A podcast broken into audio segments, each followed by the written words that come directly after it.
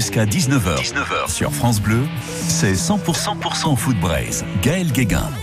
Il y en a qui s'en foutent, mais Bernard Tapie est mort une deuxième fois avec le départ du président Olas, viré par l'actionnaire principal du club euh, dont il est devenu président, à la place de celui qui a transformé l'Olympique lyonnais de petit club de deuxième division en grosse écurie de Ligue 1. Plusieurs fois champion de France et champion d'Europe avec l'équipe féminine.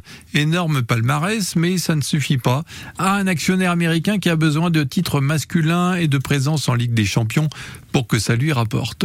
Olas savait que son tour viendrait, il avait été prévenu même avant la victoire incroyable des Lyonnais dimanche dernier, 5 à 4 face à Montpellier. Exit Olas, le nouveau boss est venu siffler la fin du match comme dans la chanson de Jean-Louis Aubert.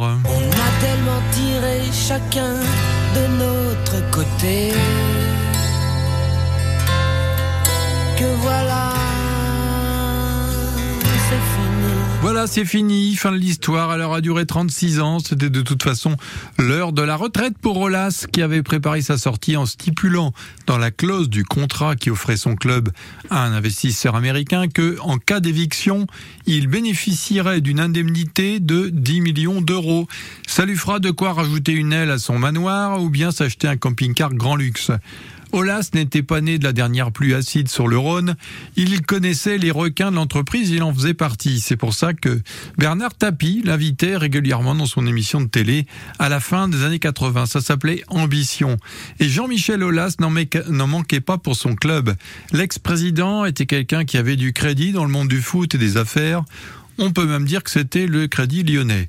C'est la fin d'une époque, la fin du territoire et la victoire par chaos des investisseurs internationaux, disons américains, qui rachètent tous les clubs de foot européens pour en faire des valeurs marchandes.